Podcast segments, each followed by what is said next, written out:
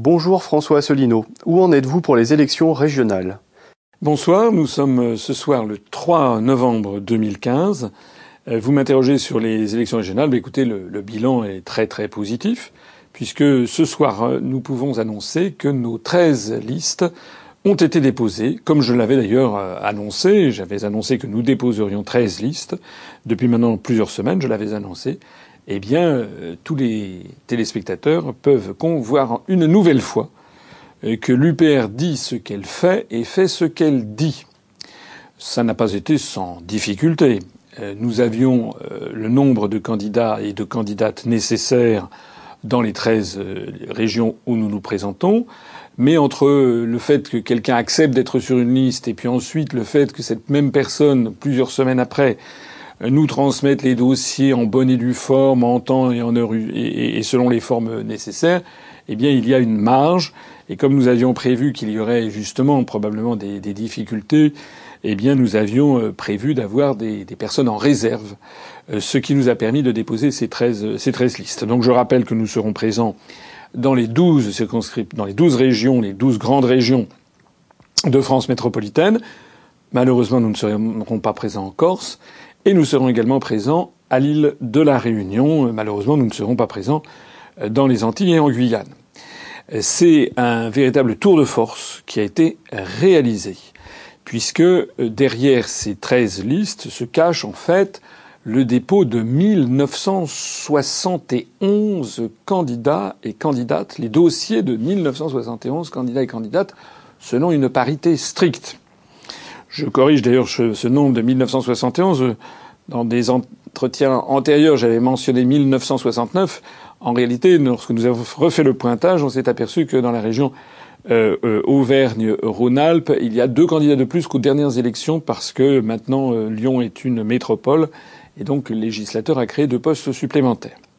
C'est donc 1971 candidates et candidats qui vont porter les couleurs de l'UPR. Et franchement, c'est un beau résultat, c'est un magnifique résultat, d'ores et déjà, parce que il faut le faire. Hein. Il faut, c'est tellement difficile à faire, c'est tellement stressant euh, de d'être euh, en temps et en heure, parce que le gouvernement a pris des décisions euh, qui sont là pour en fait rendre l'exercice encore plus compliqué. par exemple, il faut, on ne pouvait pas présenter une attestation d'inscription sur les listes électorales si elle était antérieure au 12 octobre. Donc on n'avait pas la possibilité matérielle de demander à nos candidats d'aller chercher sur euh, euh, dans, les, dans les mairies une attestation sur les listes électorales, par exemple, au cours des mois d'août, septembre ou début octobre. Euh, vous voyez donc que la, la, la, la, fenêtre de tir pour aller chercher les attestations était très très faible pour 2000 personnes. C'est beaucoup. Euh, c'est beaucoup 2000 personnes en, en, l'espace de, de, de, de, trois semaines. Euh, de surcroît, eh bien, il fallait que les attestations euh, obtenues auprès des mairies fussent euh, ratignées manuellement par le responsable avec un tampon. On a eu dans une région, il y a un des, un des préposés de la préfecture qui a regardé et scruté minutieusement l'attestation pour voir si ça n'était pas une photocopie. Et comme il y avait un tampon qui était de forme légèrement oblongue. Il en a déduit que ce n'était pas un original mais une photocopie. Donc il a fallu, heureusement, dans cette région, il y avait euh, des réservistes. Voilà. Donc euh, il y a eu, euh, dans certaines régions, des examens extrêmement pointilleux effectués. C'est normal d'ailleurs qu'il y ait des examens précis qui soient effectués. Quand ça devient extrêmement pointilleux, ça, ça, ça, ça devient quand même un peu, un, peu stressant et, et déstabilisant. Je pense en particulier au dépôt de la liste en région Auvergne-Rhône-Alpes, euh, qui a pris à nos, responsables sur place presque huit heures pour faire enregistrer la liste. Il y avait 230 dossiers à examiner. En Ile-de-France, ça a été six heures. Dans les autres régions qui étaient un petit peu moins nombreuses, euh, ça a pris évidemment un peu moins de temps, mais enfin ça a toujours pris beaucoup d'heures et beaucoup beaucoup d'huile de coude. Hein. Voilà, donc euh, j'ai personnellement félicité euh, euh, les différentes personnes qui se sont mobilisées pour ça, pas, pas les 1971 candidats et candidats, j'en ai pas la, possibilité matérielle de les appeler toutes individuellement, mais j'ai personnellement félicité nos têtes de liste et puis les quelques responsables qui sont auprès d'eux et qui ont fait ce magnifique travail, qu'ils en soient remerciés, parce que c'est un travail qui va maintenant porter ses fruits. Ben, porter ses fruits, ça veut dire que désormais, ben, plus personne ne peut nous ignorer. C'est tellement vrai que les médias ont commencé à s'agiter un petit peu, enfin, et à venir nous voir. Voilà.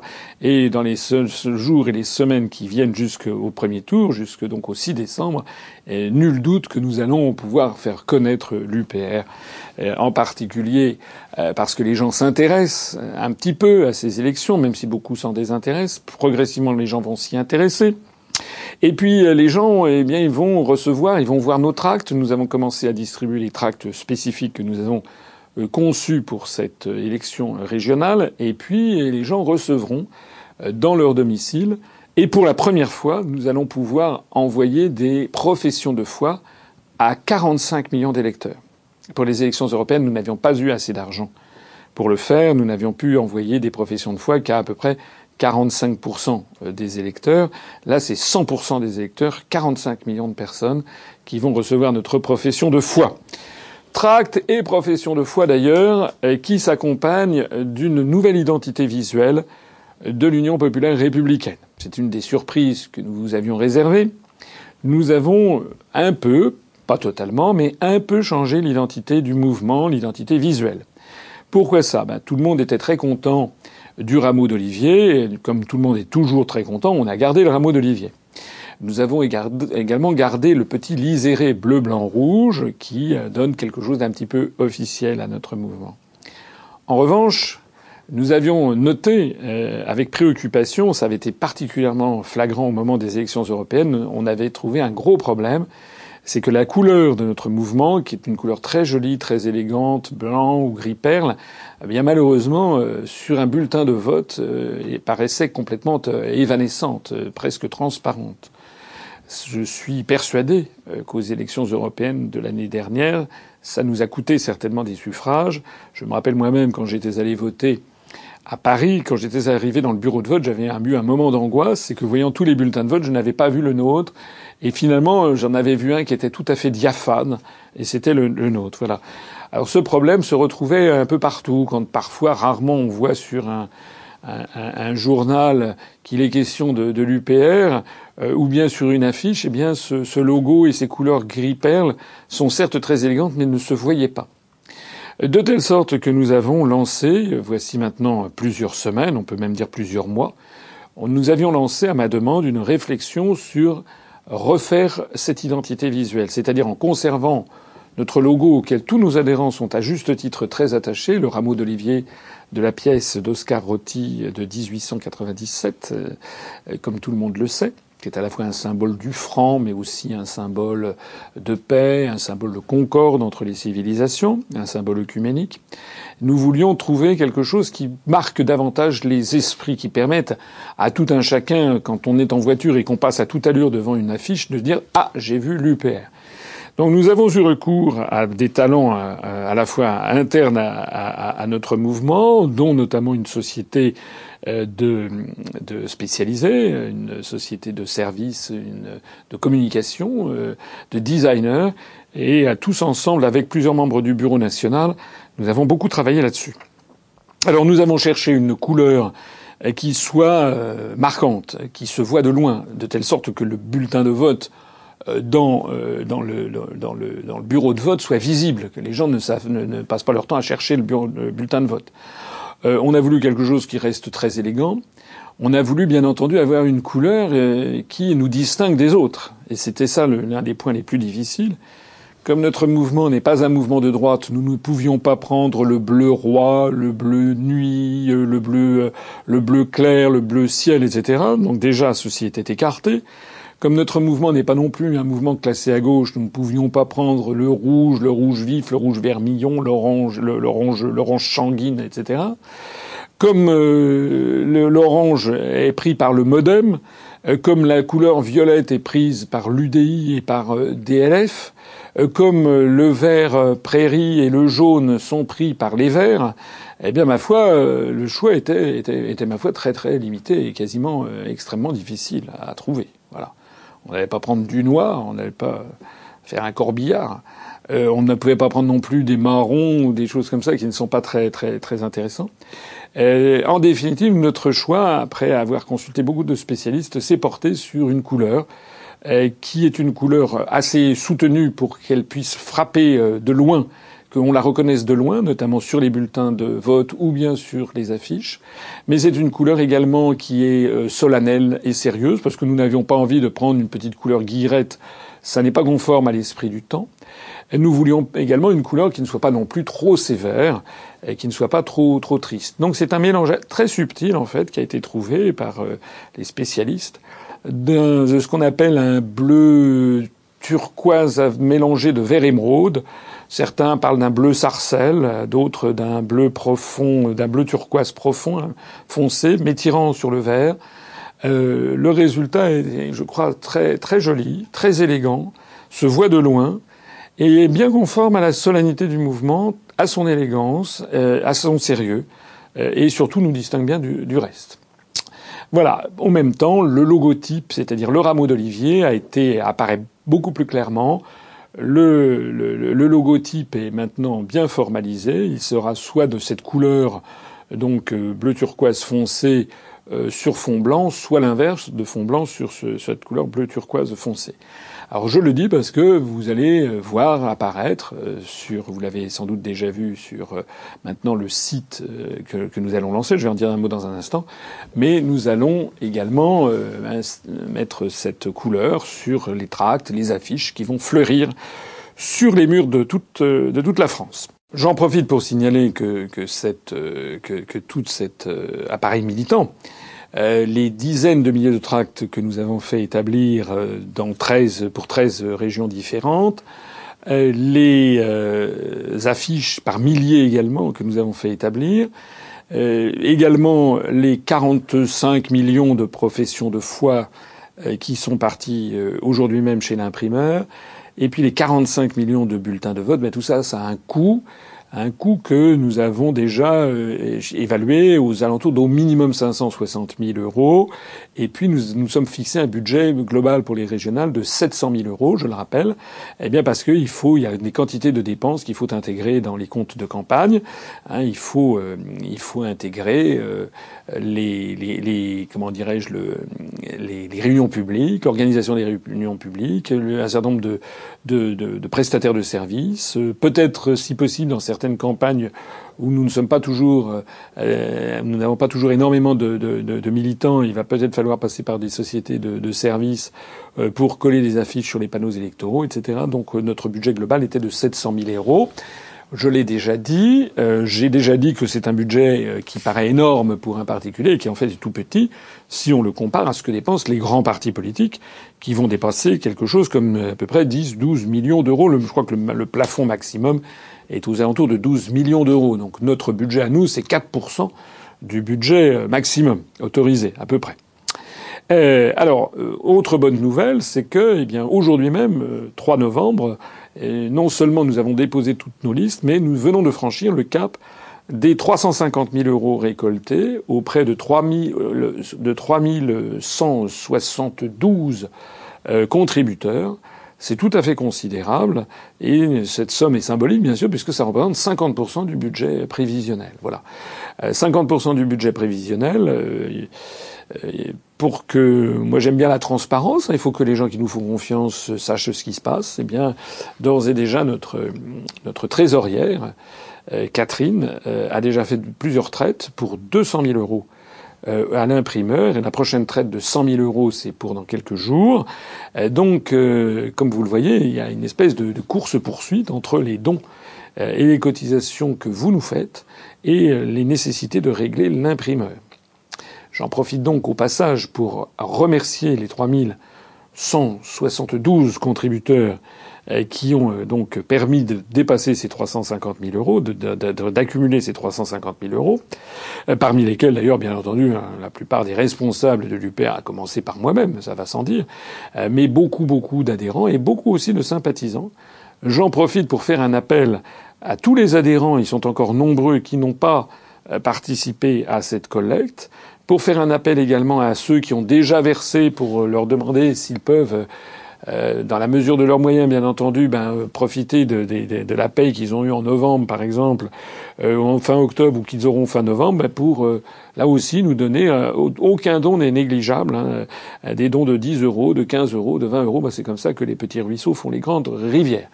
Merci à tous. Et donc, merci aussi de songer à continuer, ne relâchons pas l'effort.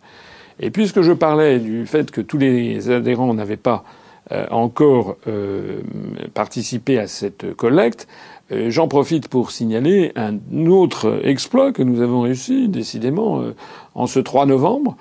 Plus exactement, d'après ce que j'ai cru comprendre, c'est une adhérente, une jeune adhérente du Pas-de-Calais qui a adhéré à 23h56 ou 58 le 2 novembre. Elle nous a permis de franchir le cap des 9000 adhérents. 9000 adhérents. Et au moment même où je parle, nous sommes à 9012 adhérents. Donc nous sommes actuellement sur le rythme de 10 à 15 adhérents par jour supplémentaires, une moyenne de 12, ce qui nous permet de penser euh, que nous allons euh, terminer l'année euh, sans doute au-dessus des 9500 adhérents. Nous aimerions tous, bien entendu, pouvoir fêter Noël ou la Saint-Sylvestre en franchissant les 10 000 adhérents. Ça sera peut-être difficile, mais qui sait? Et qui sait, il n'est pas exclu que du fait de la campagne qui commence, eh bien, ça draine de plus en plus d'adhésions. On avait déjà vu ce phénomène au moment des élections européennes. J'espère qu'il va se, se produire. J'ai pas encore tout à fait terminé de faire ce bilan euh, des élections régionales, euh, parce que je dois signaler quand même ce, ce, ce fait très important, c'est que nous avons eu un sondage euh, qui est sorti il y a quelques jours, qui est un sondage TNS Sofres One Point, qui a été euh, commandité par le Figaro, euh, RTL et LCI, et qui a été réalisé auprès par, bah, par Internet auprès de 2200 personnes. Et ce sondage a fait ressortir l'UPR au niveau national avec 2%. Alors 2%, évidemment, certains qui ne connaissent pas ce qu'est la politique, certains qui ne connaissent pas la lourdeur et l'inertie du suffrage universel, certains qui euh, euh, méconnaissent le poids euh, fondamental de la médiatisation dans les grands médias, pourront éventuellement esquisser un sourire de dépit. lorsque je dis 2%, eh bien, je peux dire que tous ceux qui savent ce qu'est la politique, ce qu'est le suffrage universel, ce qu'est la difficulté pour un mouvement politique de se faire connaître lorsque les médias lui sont fermés, ceux-là savent que c'est une véritable prouesse que nous sommes en train de réaliser. Il suffit de faire un calcul sur un coin de table. S'il y a 45 millions d'électeurs et s'il y a 40% d'abstention, ça veut dire qu'il y aura à peu près 27 millions de votants et 2%, ça fait 540 000 votants. Alors, euh, je rappelle qu'aux élections européennes de l'année dernière, de, de mai 2014, nous avions fait 77 000 votants et nous étions d'ailleurs très contents. On avait fait plus de votants que euh, le NPA de M. Besancenot. Mais cette fois-ci, si les sondages, si ce sondage euh, se confirmait, et ça reste à démontrer, euh, eh bien, ça serait un bond en avant tout à fait spectaculaire pour notre mouvement. le même sondage, d'ailleurs, donne 1% à lutte ouvrière. Nous ferions donc deux fois plus que lutte ouvrière et donne 3% à DLF de M. Dupont-Aignan, nous ferions donc les deux tiers, donne 6% au front de gauche, ça veut dire qu'on ferait un tiers du front de gauche. Et encore ne sommes-nous qu'au début de la campagne? Parce qu'un autre élément qui est tout à fait intéressant, c'est que de tous les, de toutes les, les, responsables politiques du mouvement que je contacte, un peu partout en France, même partout en France, on peut le dire, l'accueil est quand même bon voire très bon, et voire même excellent dans un grand nombre de situations locales. Euh, les, les, gens sont avides d'entendre du nouveau. Les gens, le peuple français, au fond, sait bien qu'il a affaire, que les gens qui sont sur la scène politique française actuelle, ceux qu'on leur montre à la télé, le peuple français, au fond, sait bien que ce sont des branquignols. Au fond, il sait bien qu'ils ne sont pas à la hauteur de la gravité des enjeux du moment. Et lorsque d'un seul coup ils voient un mouvement politique nouveau et qu'on leur dit à quel point nous, nous, sommes en forte croissance, parce que même si certains peuvent douter du sondage à 2%, euh, force est de constater qu'il confirme ce que nous avons constaté depuis le début de cette année. C'est-à-dire on a participé, je le disais je crois la dernière fois, à 15 élections 14 élections départementales, une élection législative partielle. Et entre donc entre mars et, septembre, on a fait une moyenne de 1,7% des suffrages et en croissance. Donc l'idée qu'on ait 2% au niveau national n'est pas du tout une idée absurde. et encore une fois, on est très très bien accueillis. Pour ce qui me concerne personnellement, j'ai le plaisir d'être dans Paris. Euh, pratiquement tous les jours maintenant, je suis abordé dans la rue euh, par des gens qui viennent me voir, toujours très très gentiment, et toujours qui me disent Monsieur, j'ai vu toutes vos conférences, je vous connais, je connais l'UPR, euh, c'est formidable, je, je, je, vais voter pour vous. Voilà. Et ça, ça n'existait pas l'année dernière au moment des élections européennes. Je mesure donc ainsi sur le terrain, très concrètement, à quel point notre mouvement se, se développe avec une forte notoriété. C'est très prometteur pour la suite des événements, parce que ceux qui pensent que nous faisons 2% et que c'est un petit score, c'est vrai que je ne vais pas dire que c'est un score mirobolant, mais les gens oublient quelque chose qui est très très important.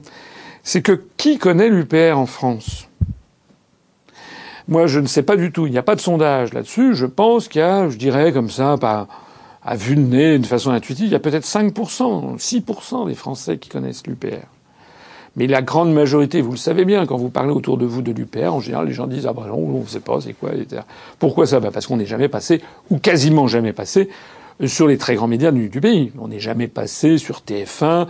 On est passé, je suis passé dans les conditions que vous savez, je suis passé chez Ruquier sur France 2 et chez Tadei sur France 3, mais c'était des petits passages et puis c'était une fois, euh, il y a plus, il y a maintenant plus d'un an ou un an et demi. Euh, nous ne sommes jamais passés sur France Inter. Sur Europe 1, j'ai été interrogé une fois pendant quelques minutes. C'était sur la loi Fioraso, c'était il y a un an et demi. C'était pas sur le fond de nos sujets. Euh, sur RTL, j'avais eu droit royalement à 48 secondes au moment des élections européennes. Euh, sur, euh, sur RMC, M. Bourdin avait eu la gentillesse finalement de m'inviter sur le, devant le nombre de personnes qui lui avaient demandé de m'inviter. Et en fait, euh, eh bien, euh, il y avait, euh, il m'a reçu à peu près 3 minutes 50. et puis, et puis, ça s'arrête là. Voilà, jamais sur France Culture. voilà, jamais, jamais dans le Figaro, jamais dans le Monde, jamais dans l'Express, jamais dans le Point, jamais dans le l'Observateur, l'Obs, le, les Échos, Match, etc. Voilà. Donc, nous sommes peu connus, très peu connus à peu près peut-être 5% des Français qui nous connaissent, et il y a 2% de gens qui s'apprêtent à voter pour nous. Ça veut donc dire, si les mots, si les chiffres ont un sens, qu'il y aurait peut-être la moitié ou 40% des gens qui nous connaissent qui s'apprêtent à voter pour nous. C'est énorme. C'est absolument énorme. Quand vous prenez les autres partis politiques qui sont donnés à 20% ou à 6% comme le Front de gauche, mais Monsieur Mélenchon, tout le monde le connaît. Hein. En France, tout le monde sait qui est Monsieur Mélenchon. Il y a peut-être 98% des Français qui savent qui il est. Donc il y a 98% des Français qui savent qui il est, il y en a 6% qui s'apprêteraient, paraît-il, d'après le sondage, à voter pour lui. Et il y a, il y que 5% des Français qui connaissent l'UPR, il y en a 2% qui s'apprêteraient à voter pour nous. Ce qui donc signifie que la clé à faire sauter, la clé de, de, la croissance fulgurante de notre mouvement, elle réside dans l'accès aux médias de grande diffusion. Parce que plus nous serons connus, et plus mécaniquement ce rapport de 40% à 50% a de fortes chances de se maintenir. C'est donc que, par exemple, quand je vois la publicité constante qui est faite à, la Smala Le Pen ou à la SARL Le Pen ou, bien euh, aux Républicains ou au Parti Socialiste, on s'aperçoit que finalement, l'heure supplémentaire de bourrage de crâne finit par être pour eux totalement improductive. On a l'impression que Mme Le Pen passerait de 365 jours par an sur toutes les télévisions recensées par le CSA 24 heures sur 24, 7 jours sur 7, qu'elle euh, gagnerait peut-être encore 0,5%. Donc elle a fait le plein de ses voix. Nous, nous sommes en pleine ascension. C'est ça qui est euh, très prometteur pour l'avenir. J'en profite pour dire, encore une fois, merci à tous. C'est le moment de se mobiliser. Notre, euh, les, les 13 listes qu'on a déposées vont nous faire connaître beaucoup, vont mettre d'ailleurs les médias que je citais à l'instant dans une certaine difficulté, et ça a d'ailleurs déjà commencé, puisque nous constatons sur le terrain qu'il commence à être plus facile d'avoir accès aux journaux locaux et aux journaux régionaux, et même on commence à sentir un petit frémissement chez certains grands médias. J'ai ainsi euh, reçu euh, hier, pour la première fois depuis huit ans et demi, un appel téléphonique d'une journaliste du journal Le Monde qui voulait s'enquérir de ma position euh, sur la qualité de l'air en Île-de-France. C'est un début. Donc, euh, pour me demander quel était le programme de, l'UPR pour les élections régionales sur la qualité de l'air. Bon. C'est un début. Je lui ai fait comprendre que c'était certes un sujet d'une très grande importance, mais qu'il y avait des sujets plus importants encore, et qu'il aurait été bon, avant de commencer à nous, poser ces questions, de peut-être nous demander un petit peu qui nous étions. Bon, c'est un petit peu comme si euh, on arrivait chez, chez, chez, chez, vous êtes invité quelque part et on vous sert le dessert. Ben, en général, il faut quand même commencer par les entrées et puis le plat principal. Voilà.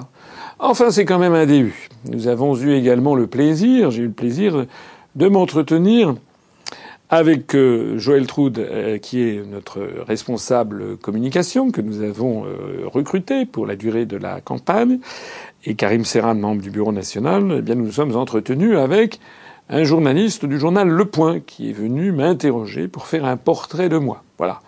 Alors, le journal Le Point, pourquoi est-ce qu'il était là? Bien, sans doute, vous l'avez compris, c'est parce que le journal Le Point n'a pas jugé bon, au moment où il a récapitulé les listes en Ile-de-France, voici quelques semaines, n'a pas jugé bon de mentionner l'UPR. C'était comme si c'était de la broutille. Il y avait la liste de lutte ouvrière, il y avait, nous, c'était la seule où nous n'étions pas. Donc, du coup, on a fait une photomontage représentant une espèce de couverture du point avec la photo de votre serviteur, et puis barré de censurer. Et malheureusement pour le point, et heureusement pour nous, eh bien, beaucoup de nos adhérents se sont emparés de cette photo et l'ont prise comme photo de profil sur Facebook. Et ça, c'est la puissance maintenant des réseaux sociaux. La puissance d'Internet est telle que, au magazine Le Point, euh, du moins dans la version Internet, eh bien, ils ont été, ils sont quand même très ennuyés de la publicité, de la contre-publicité que nous leur faisons à cet effet. Et donc, le journaliste euh, m'a dit que m'a prié euh, il espère que le, portrait qu'il va être publié sur moi va nous amener à retirer cette affiche, enfin cette photographie. Je lui ai dit que s'il y avait un article euh, qui était correct, parce que j'ai quand même passé deux heures et demie avec lui, à lui expliquer qui j'étais. Bon, euh, il m'a d'ailleurs bien entendu euh, attaqué pour savoir, pour, prétendument que je suis un proche d'Alain Soral. Euh, je, je, paraît-il que je suis copain d'enfance, j'exagère, avec Serge Ayoub et que je suis un conspirationniste. Enfin, c'est les, les ragots habituels. Comme euh, les gens qui tiennent les médias ne savent pas comment s'attaquer à, à l'UPR, ne savent pas comment répondre à nos analyses qui sont globalement parfaitement techniques, parfaitement justes et parfaitement irréfutables, eh bien, euh, euh, quand on ne sait pas comment répondre aux questions de fond, ben on attaque sur la forme. Et comme ils n'ont pas à se mettre grand-chose sous la dent, eh bien, c'est toujours les mêmes histoires. Voilà, on nous reproche toujours le, la, les, les, mêmes choses. Hein, voilà. Donc on va voir. Je lui ai expliqué euh, ce qu'il fallait, hein, ce que moi, comment je voyais les choses. Je lui ai expliqué que nous vivions dans une atmosphère de macartisme. Hein, qui est absolument intolérable. Alors on va voir si ça va porter ses fruits. Je lui ai rappelé en tout cas que s'il y avait des gens d'extrême droite en France en ce moment, c'était le gouvernement. Parce que le gouvernement, il ne fait pas, il va pas s'exprimer dans une brasserie détenue par Serge. Le gouvernement, lui, actuellement, il fait alliance avec le gouvernement de Kiev, avec Zoboda, qui est un mouvement néo-nazi, par l'intermédiaire de l'Union européenne, les taxes les Français de 300 millions d'euros que nous allons donner au gouvernement euh, de Kiev, avec ses alliances avec Pravi Sector, qui sont des, carrément des néo-nazis. Monsieur Le Drian, ministre de la Défense, est rendu dans les pays baltes et a rencontré ses homologues ministres de la Défense qui charment les, qui vantent les charmes de, des Waffen-SS euh, toute la sainte journée, euh, qui donne les Waffen-SS en modèle à la jeunesse estonienne ou lettonne. Le gouvernement actuel fait des guerres illégales qui piétinent le droit international. Le gouvernement actuel euh, défonce les, droits sociaux, ruine les droits sociaux des Français, vend à l'encan le patrimoine national. Ça, c'est un gouvernement d'extrême droite. Je le lui ai dit. Je pense que nous avons actuellement le gouvernement le plus d'extrême droite depuis 1944, et je pense d'ailleurs que M. Hollande, comme son prédécesseur, devrait être déféré au tribunal pénal international pour crimes contre la paix, crimes de guerre, crimes économiques et peut-être même crimes contre l'humanité. Puis on verrait ce que le TPI, dans sa grande sagesse, juge. Voilà. Alors on va voir ce que va dire le journal Le Point.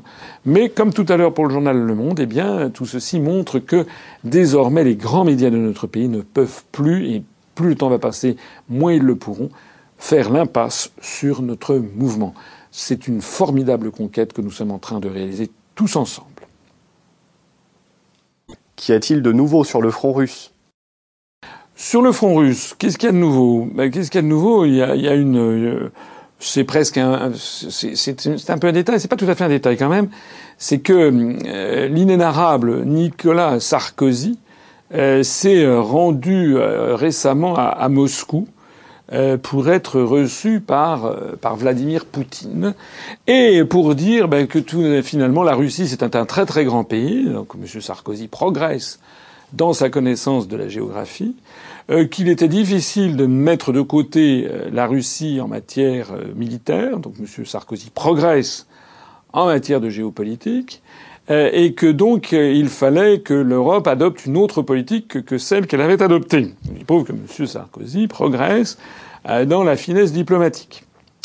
Sans rire, ce voyage apparaît euh, comme un, hommage du vice à la vertu.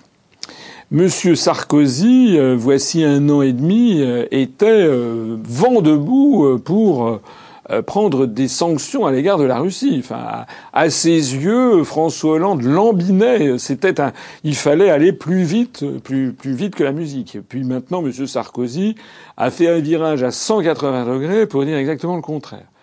Alors déjà, qu'est-ce qu'on peut tirer comme enseignement? C'est moins sur la Russie que sur M. Sarkozy et que sur la classe politique française de façon générale. En fait, M. Sarkozy, euh, c'est quelqu'un de dangereux c'est quelqu'un qui, euh, d'abord, il l'a prouvé quand il était à la tête de la, de la France.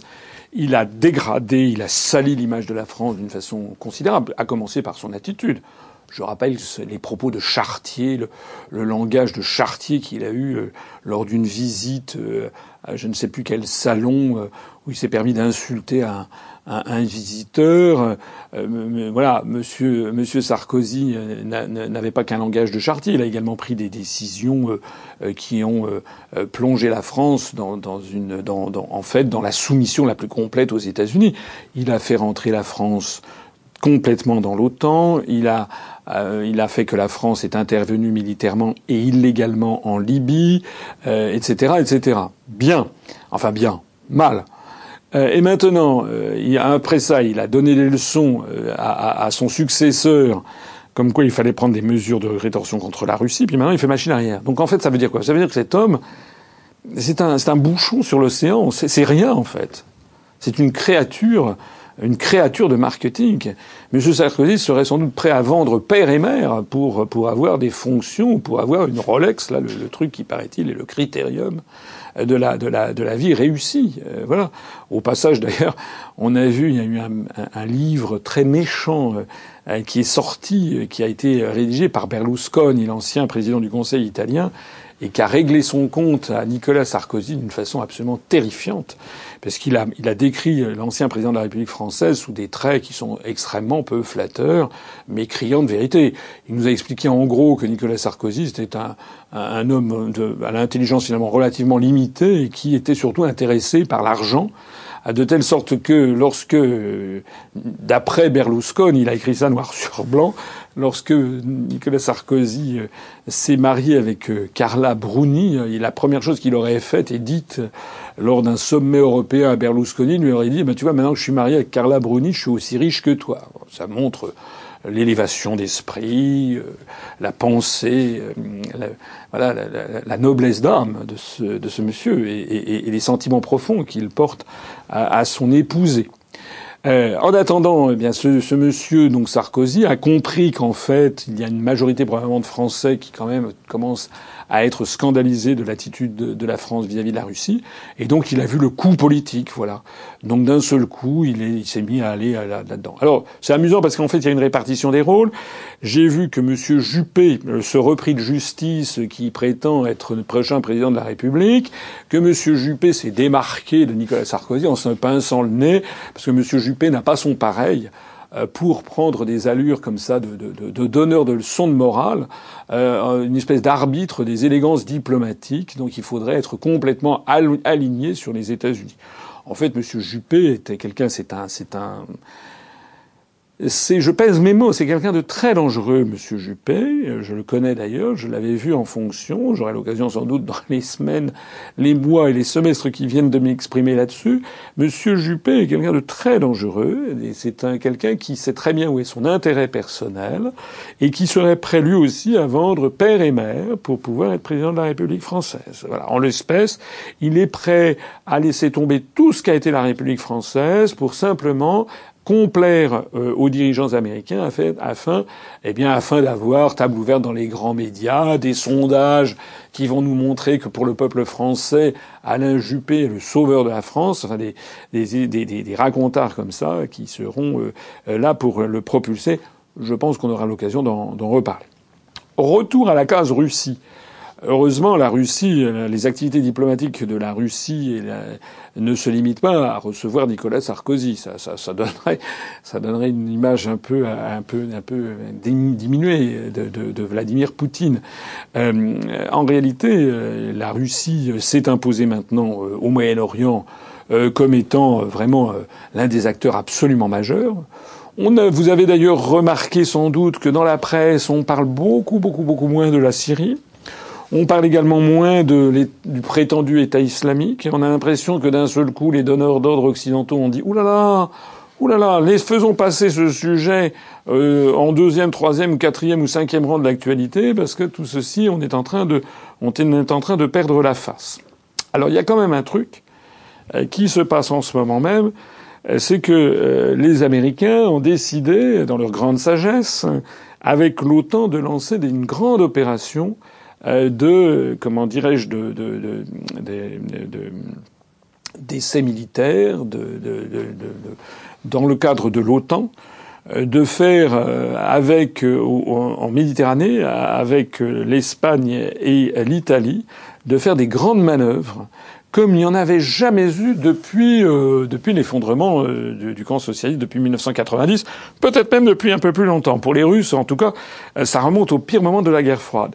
Ce sont des très grandes manœuvres qui sont dans, le sud Méditerranée qui mettent euh, là-dedans il y a des soldats américains, des soldats espagnols, italiens, portugais, français, euh, français malheureusement, euh, qui sont dans ces dans ces manœuvres qui sont quand même qui mettent en, en, jeu du matériel très sophistiqué, aussi bien aérien, naval, des missiles, etc. Alors que la situation est quand même extrême au Moyen-Orient alors qu'il y a des avions qui se sont frôlés, semble-t-il, entre la chasse russe et puis euh, la chasse d'un certain nombre de pays de, l'OTAN, euh, euh, alors que ces bombardements de, des, des, des, des, prétendus soldats de l'État islamique sont actuellement menés par, les Russes, alors qu'il y a le, conflit en Ukraine, faire des grandes manœuvres de cette nature, euh, c'est un petit peu, je sais pas, c'est comme aller se balader avec une bougie euh, dans un dépôt d'hydrocarbures.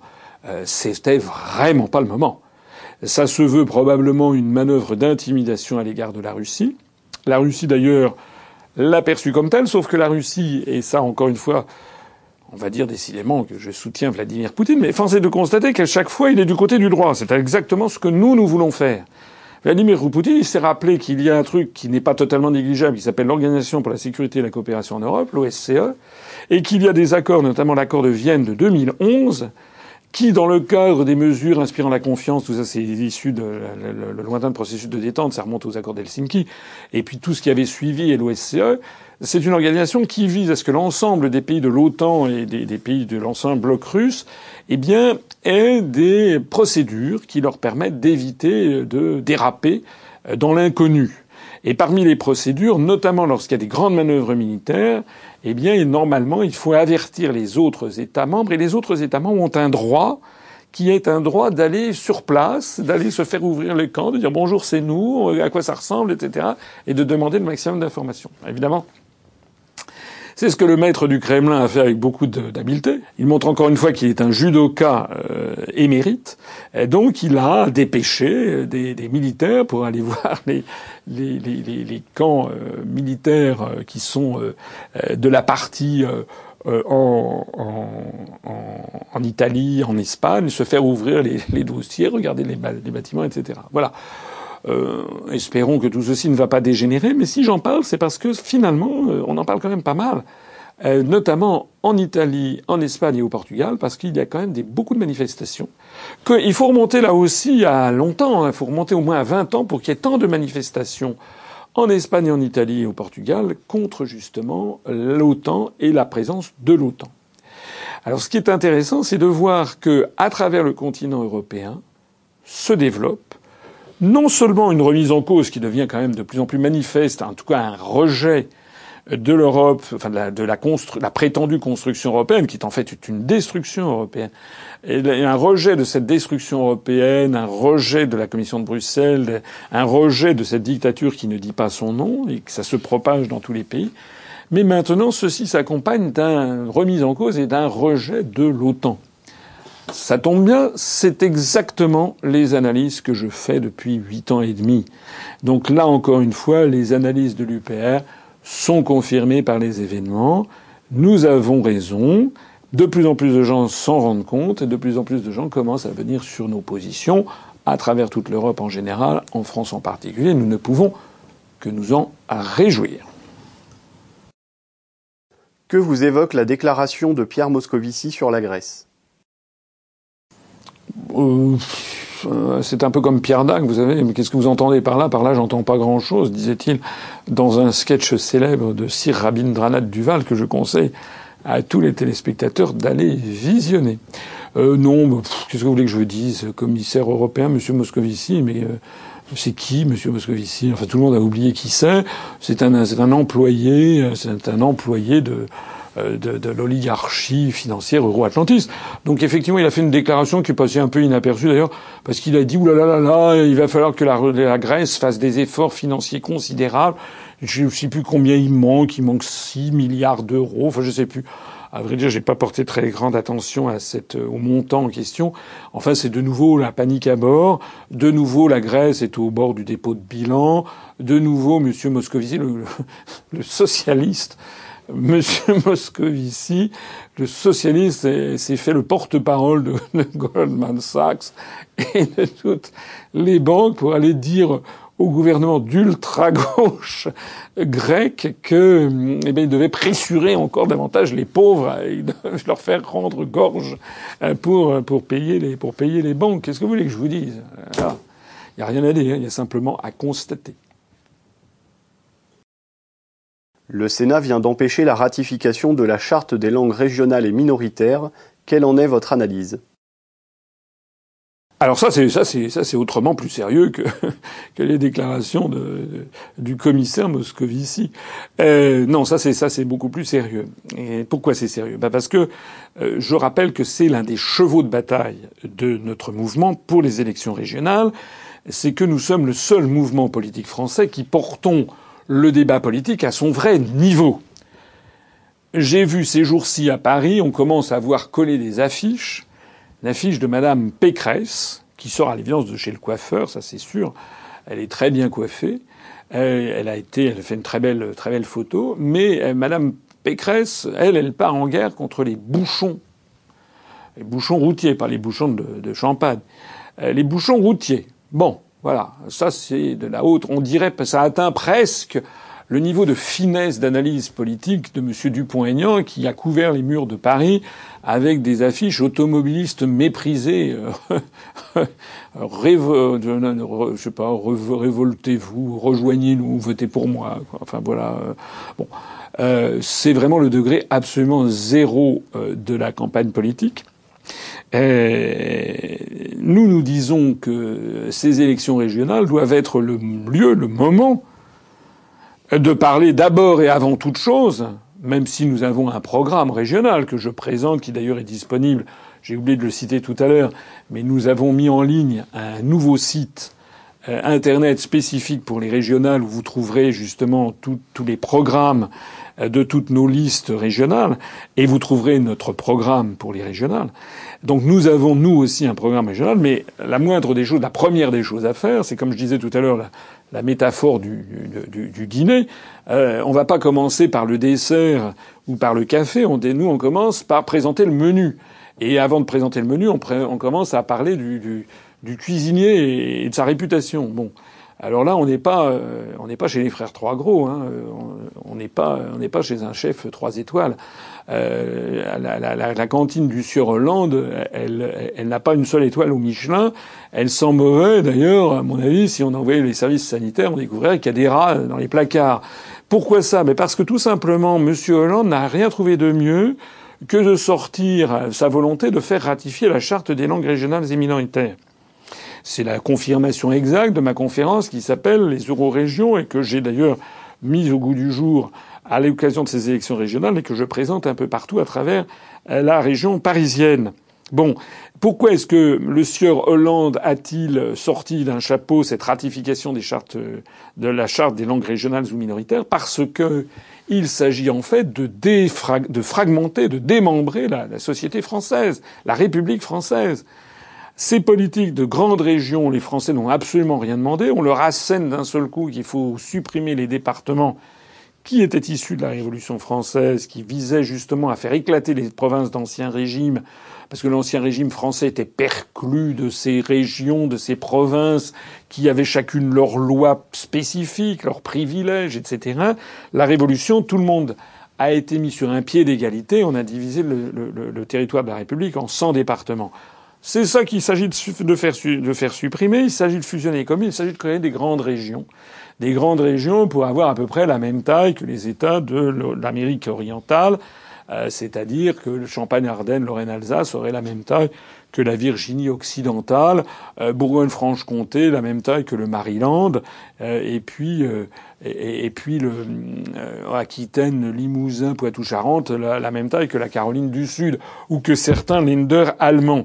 Il s'agit d'avoir la même taille des collectivités locales qu'en Allemagne ou qu'aux États-Unis. Il s'agit en fait de démembrer la France et de ce point de vue-là, ben, favoriser l'enseignement de l'anglo-américain, ce à quoi le gouvernement de M. Hérault et l'inénarrable Madame Fioraso, vous savez, cette ministre euh, du, de l'enseignement supérieur euh, qui a été évincée du gouvernement lorsqu'on a découvert qu'elle avait triché euh, sur les, les diplômes d'enseignement supérieur dont elle s'était prévalue, ce qui était faux. C'est quand même, encore une fois, encore une, chose reluisante de la, de, la, fine équipe qui est au gouvernement.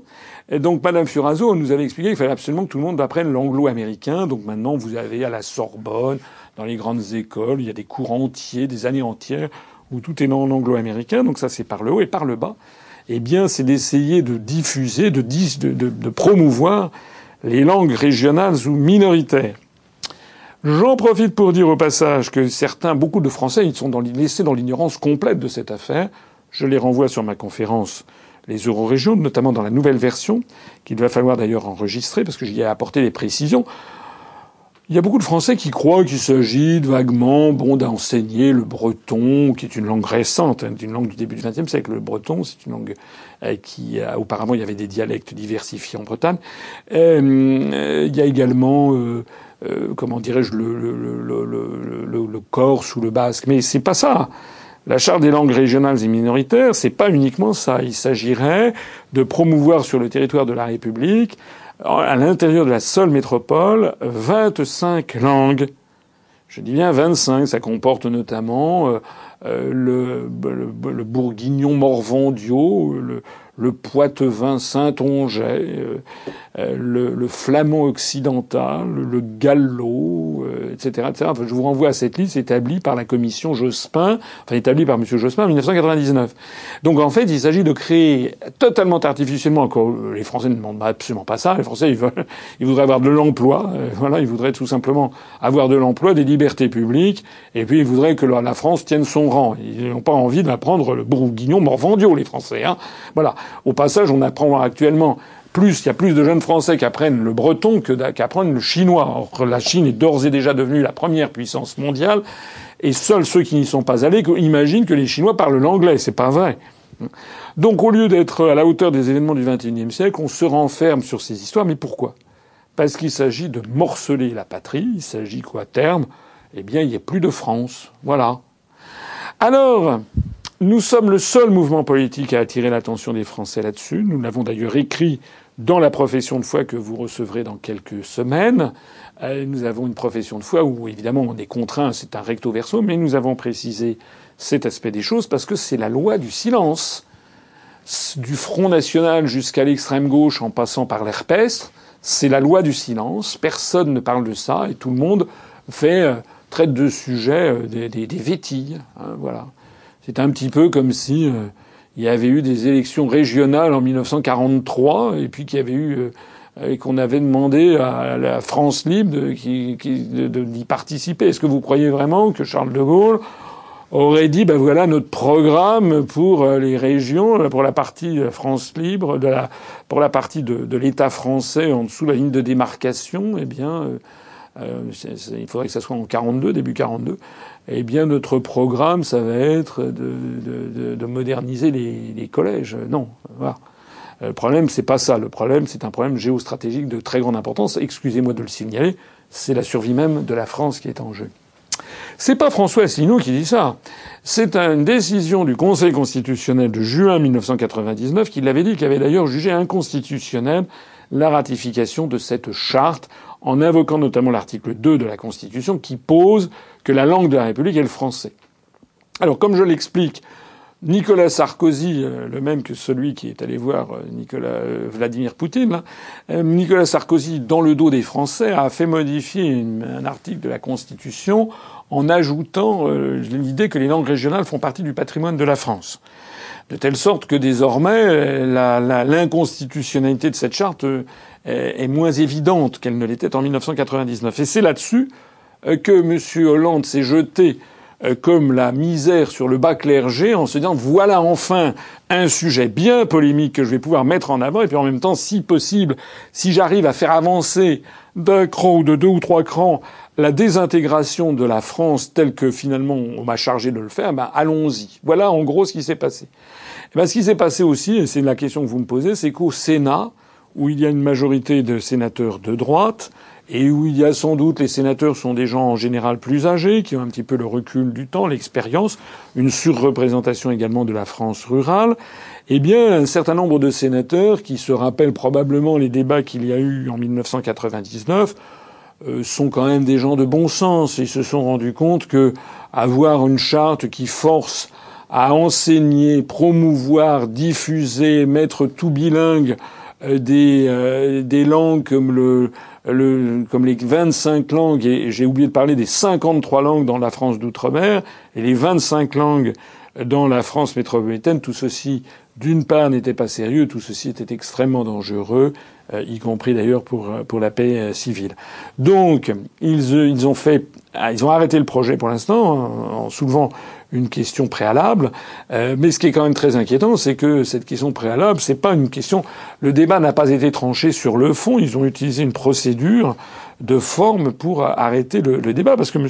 Hollande avait bien à l'esprit l'idée de convoquer ensuite, de faire une, une réforme de la Constitution ou euh, de faire ratifier la charte au forceps dans le courant de l'année 2016 et de le promettre pendant la campagne pour les régionales. Donc pour nous, ça n'est absolument pas, absolument pas une, raison euh, pour baisser les bras et pour ne plus parler de cette affaire. C'est au contraire le moment d'expliquer aux Français ce qui se trame. Ce qui se trame, c'est que nous avons des, une classe dirigeante les républicains, le Parti socialiste, qui sont tombés d'accord pour détruire et disloquer la République française de façon subreptice, comme des tranches de salami, tranche par tranche, ça s'étale sur un certain nombre d'années, mais sans jamais expliquer aux Français quel est l'objectif final poursuivi. Seul l'UPR vous l'explique, et nous avons d'ailleurs les exemples de la Catalogne, de l'Écosse ou de la Flandre pour montrer que ce n'est pas des vaticinations de notre part, c'est bien l'objectif recherché.